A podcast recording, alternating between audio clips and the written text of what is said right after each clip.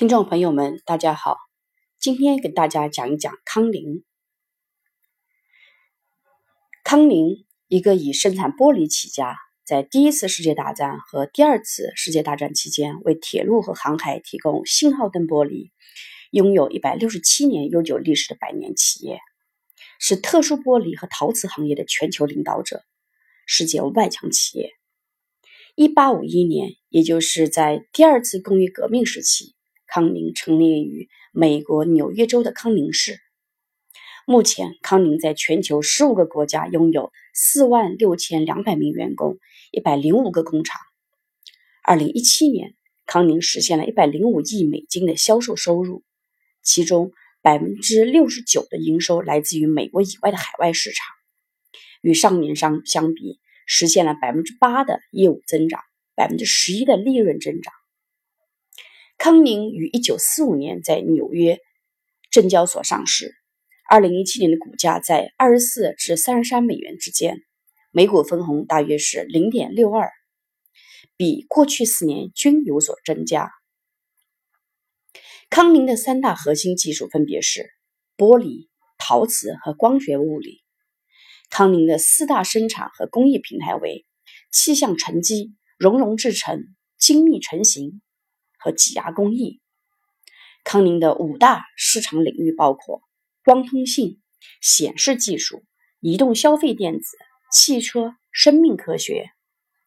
康宁的主要产品包括光纤光缆光通信设备、消费电子设备显示玻璃基板、移动消费电子产品的盖板玻璃、陶瓷载体和过滤器、生命科学容器。康宁的主要客户为运营商。Verizon、三星、苹果、红星、摩托罗拉、京东方。康宁的历史贡献：一八七九年，康宁最早发明并制造出玻璃灯泡，使爱迪生的发明成为现实，为全世界人民提供照明服务。一九四七年，康宁最先发明并大规模制造出电视显像管，使电视进入千家万户。一九七零年，康宁最早发明并制造出世界第一根光纤，使光纤通信得以广泛应用。一九八五年，康宁最先发明轻型 LCD 玻璃，使液晶电视和显示屏广泛普及和应用。二零零七年，抗刮、抗摔、抗跌落的大猩猩玻璃被苹果在 iPhone 上使用，成为消费电子产品和触摸屏的首选玻璃，并垄断市场。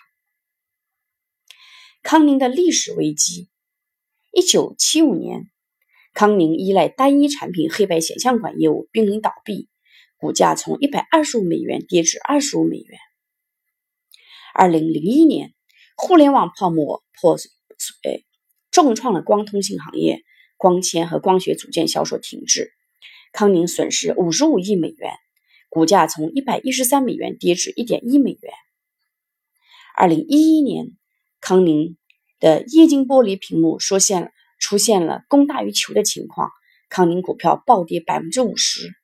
二零一二年，液晶玻璃业务的利润下降百分之三十二。康宁公司经过多次危机，总是因为及时转向新技术而奇迹般的幸存下来。这背后不仅仅是幸运和偶然，更多的是实力和必然。